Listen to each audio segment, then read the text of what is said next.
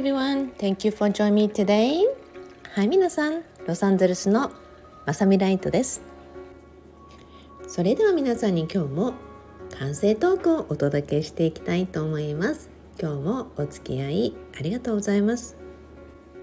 今日はね、皆さんにチャンスの種を植えるか、またはチャンスの芽が出てくる瞬間というお話をね、していきたいと思いますよくね皆さんにねあの聞かれる質問でね「まさみさんって何をしてる人なんですか?」って聞かれるんですね。まあ私は何をしてる人なんだろう？ってね時々思ったりするんですけども、まあ、私のねオフィシャルサイトにプロフィールがあってでまあバイオグラフィーの中にね、まあ、一番好きなのは妻業とか母親業って書いてるんですね。まあ、これはねもう変わらずなんですね。まあ、これ仕事っていうわけではないんだけれども、まあ、それが一番大好きなんですね。でそしてね3つの柱があるかなと思っています。一つはねやはり自分のねあのイベントとかをやっているのでパブリックスピーカーとしてのえー、ライトイベントエナジースピーカーとしてね皆さんにご案内をしています。まあ、皆さんのね勇気になったりとか皆さんが人生を変えたいとかいろんな人たちがいるのでね、えー、そこのお役に立てればっていうことで我が長男が二十歳になったらこの社会貢献的なイベントってのをやりたいともうだいぶ前に決めていたんですね。まあ、その時のねエピソードなどはまた違う時にいつか皆さんがお聞きになることがあるかと思います。えそしてであの2つ目にネットワーク系のねスキンケアの仕事もしているんですね。でもこれはねもう本当にあらゆる意味でねいろんな人をね支えていきたいとかいろんな人にねどうやったら収入を得ることができるんだろうっていうところでまあこれもね3ヶ月毎月18日に観音様が枕元に立たなければ実はやってないんですね。なぜなら私すっごいアンチネットワーカーだったんですよ。なのでもうねそんな私がねやることになったっていうのはねもう本当にお釈迦様観音様次から次へと来るかっていうくらい来たんですね。えそれがあって、まあ、私をリクルートしてくれたのはそんなお釈迦様マリア様観あの観音様っていうとこなんですね。それが2つ目。3つ目はプライベートコンサルっていうのをやっています。もうプライベートコンサルになってくるとね若干、まあ、1時間あたりとかねとても高額となるのででもこれってねあの CEO とか会社を経営してたり人生を変えた人から見ると全然高額じゃないですよって言っていただけるね、えー、そんな額なんですけれどもまあでもねあの3つの柱っていうのがあり、えそしてブログを通してこういったラジオを通してそしてね SNS を通してまあオーバーオールで基盤となるような皆さんの人生をねさらに良くしてもらいたいっていうそんな情報を発信しています。もうこれはね8歳の時からねもう天使たちがねこんなことをやるんだよっていうのが、まあ、50代になって、まあ、本当にそうだったんだなって改めて思うんですね。ではなぜその今私が何をやってるのかのお話をするとなぜならその一環の中にね私のこれまでの経歴の中に二十歳からビジネスコンサルタントを始めたんですね。自分がねビジネスコンサルタントをできるなんて思わなかったんですね。まあ、これはねつい最近も同じような質問を受けてねその話にお答えしていったらあこんなことがあったんだなっていうようなことを思い出していました。まあ、そしてね、えー、そういう中から私は15年にわたりミリオネアたち100名以上にも上るミリオネアたちのね通訳をしてきたんですね。もうあらゆる分野の方々を通訳しました。まあ、本当にね彼らの成功のノウハウとか成功の秘訣ってあこんな風に人は成功するんだなとか、まあ、言葉にしていくっていうこと、えー、その中からね共通点というものもたくさん見出してきました。あだからこんな風に人はお金を引き寄せるんだな。またはお金に引き寄せられるんだな。ということはなぜお金を引き寄せられないのかなぜチャンスを引き寄せられないのかっていう人たちまたはお金をしっかり受け取っても、まあ、そのお金を維持することができない人たちあらゆる点っていうのを見させていただいたんですね。で私がね実はこの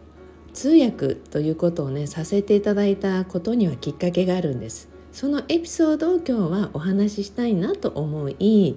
今皆さんにこのお話をねスタートしてるわけなんです。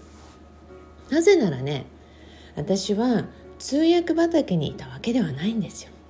正直言うと通訳とか翻訳っていうのはすごく嫌でやりたくないと思ってたものなんですね。まあでもこの分野をやってる方はだからこそ偉いなと思ったんです。集中力であったりあらゆる点をねあのこなせるっていう素晴らしい方だなって私にはとんでもないと思ったんですね実は。でそんな私にねある日ねあのあるミリオネアの方まあ本当に長くね私が一番長く多く通訳をさせていただいたこの1月に亡くなった私のメンターでもあり兄のような方でもあるそんなビリオネアの方。ねもう世界で3番目にホンダのプライベートジェット機をね注文しそしてねもう本当に自らの操縦であの飛び回っていた。そんなねキャリアのビジネスマンでありビリオネアであるそして家族も大好きで大切にする素敵な方だったんです。その方のね通訳を始めた頃からものすごいたくさんの方々に会ってきました。まあ、そんな私を見てね女性起業家であるグローバルなね、えー、方が世界中にいろんなねたくさんのところに家を持っているそんな素敵な方がいてその女性もね、えー、この方の通訳をしてもらえないっていうふうにいろんな方々を連れてきたね一人でもありまさに私一人の力ではなくていろんな人の力がありそして助けがありその経験をこなしていったんですね。でもそのたった一つのきっかけっていうのが実はあってそれはねまあ私夢でねお釈迦様が出てきてもうあのいついつまあねあのまあ本当に具体的だったんですよ。中華料理をね5,000を出して中華料理を食べに行きなさいと。でねあのそしてそれを連絡してくる人は「何々し」ってねあってその何々市に住んでる人がこの連絡をしてくるから必ずその誘いを断ることなく行きなさいって言ったんですね。でもうその夢を見て不思議だなと思ったんですよ。でも私その日の朝、まあ、本当にねあの私の知ってる人からご連絡をいただいてライトさんがね先日あの大手旅行会社のね協力を得て派遣されたプライベートで通訳をした人がいるでしょ？ってあの人がね来るのってそれで特別な食事会があるらしいのでこの方から電話来ると思うから待っててねって言われて本当に30分後に電話が来たんですね。でその方がね全くお釈迦様が言った言葉言ったんですよ。本当に。中華料理で。ってしかもその時5,000円でってね。そしてもうね男性で初めてお話をする方だったんでまあもう失礼かと思うのですがどこに住まわれてるかお聞きしていいですか？って聞いたんです。そしたらねもう本当に夢の通りでそのお釈迦様が言った市に住んでる方だったんですね。もうこれはね全てがドンピシャになってそれはねなぜそのそこに出席しなきゃいけないかっていうのはお釈迦様が明確に言ってたんです。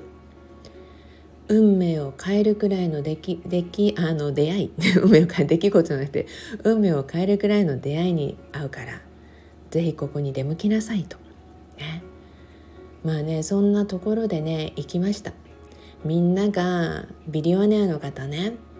その方の周りにいっぱいいて食事会もねその数ヶ月前に私その方にお会いしたことがあったので特別に同じテーブルにね座らせてもらってたんですね。みんながその方の話をいっぱい聞きたくて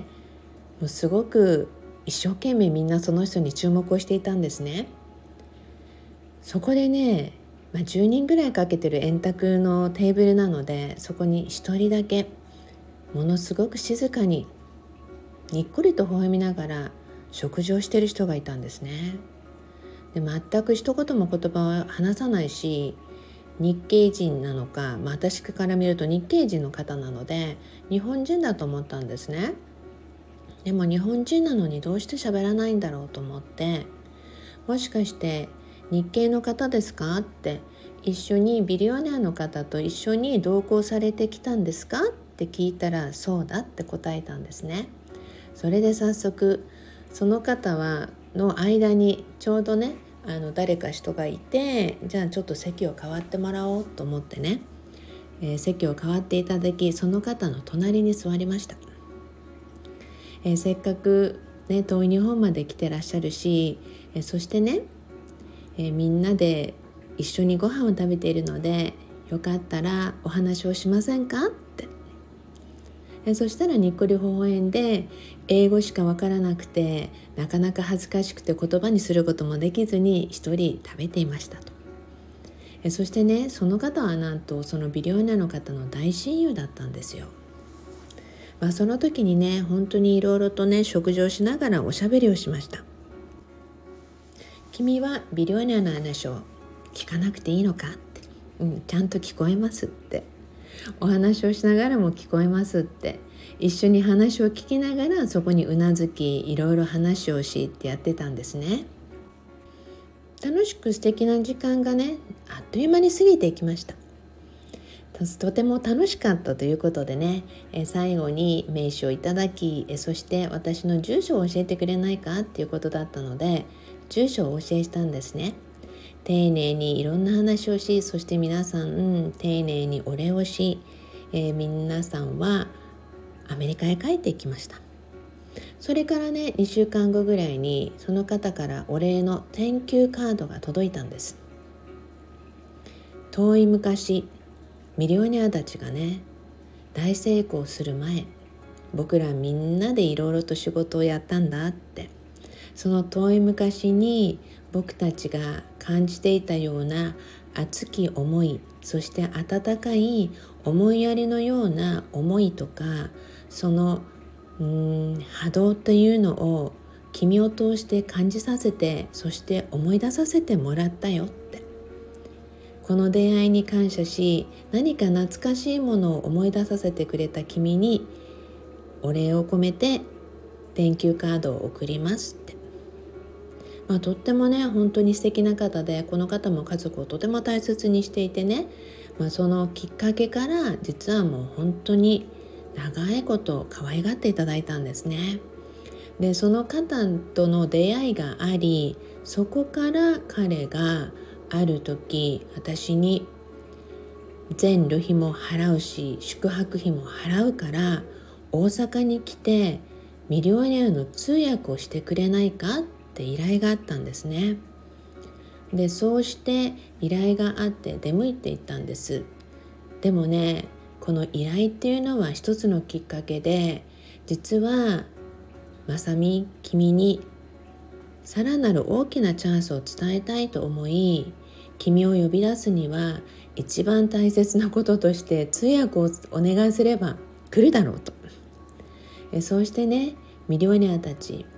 まあもうね十数年経ってビリオネになったそんな方々のね席の場が設けられていてお話をし仲良くなりそれからプライベート通訳というねミリオネアのプライベート通訳という形をとりそれから本当にたくさんの方々のね大成功者の通訳をするそんな15年に私は走っていったんです。これもねたった一つみんなが無視をするというかみんながねやっぱり名の知れた大成功者の人のところにいっぱい行きます。その中でねたまたま私が気になった方その方に手を差し伸べたというか私としては普通にせっかくなんだから楽しく一緒にご飯を食べませんか？っていうねもう円卓でねもうその方はきっとみんなの話を聞きながらの方が楽しかったかもしれないんですがでもほとんどみんなが日本語で話をしていたので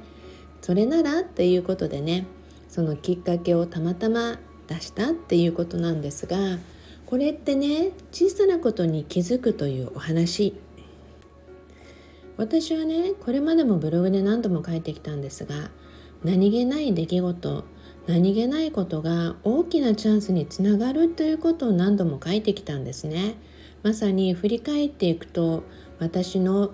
ビリオネアたちとの通訳というものもあの日この時もちろんお釈迦様の言葉がありそしてこの方に声をかけなければきっとなかっただろうという思うような出来事なんですね。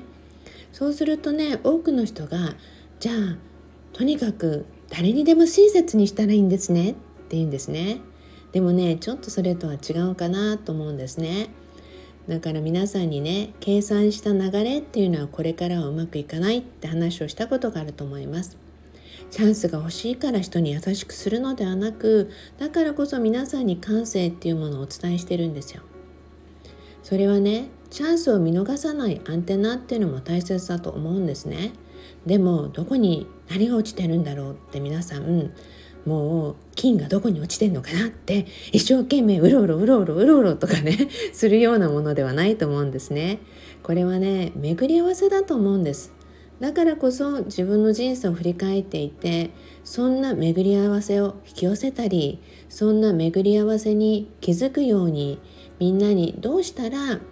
そういったうん調和の取れたそんな人生とかをね歩むことができるかなってそんな思いを込めてねイベントとかを始めたりブログや SNS でも発信しているんですね。そして今はこのラジオ。皆さんにとってね、まあ、日々感性というものをやはり磨きながら見落とさない、人になるっていうことが大切だと思うんですね。見落とさないようにするのではなくて本当に自然に見落とさないようになるね、そんな見落とさない人になるっていうことをね皆さんの一歩としてきっと皆さんもできると思うんですよ。だからこそ私も皆さんを信じ続けこれまでも語ってきたようにやはりこれからも語っていきたいなと思います。もちろんね他にもいっぱいあります似たようなことまあ本当にねこういうきっかけがあってっていうこと。もうそれはね我が子にを通しても同じような経験をねやはりしてきてあこの母にしてこの子ありだなと思ったりしたりしたこともあります。でもねだからこそ皆さんにねその感性を磨くことの大切さただ磨くという社員ではなくて本当にね内から輝けるような心豊かな感覚その状況感情っていうのがね常にもたらされるようなことにね皆さんがその流れにうーんついていくというよりもそれをね自然に作り出せるような人としてね過ごしていってほしいなと思い今日のエピソードをお届けいたしました。はいでは皆さん今日もいつものように Promise me love your life. あなたの人生をもっと好きになることを約束していってくださいね。私ね今ずっと「Believe」って自分で書いた言葉があるんだけどその壁の文字を見ながら実は皆さんにずっとお話をしてたんだってなんか今気づきました自分がどこを見てお話ししてるのかってハッとしたら「Believe」まさに皆さんを信じているそんな瞬間にお届けしましたロサンゼルスのまさみライトでした。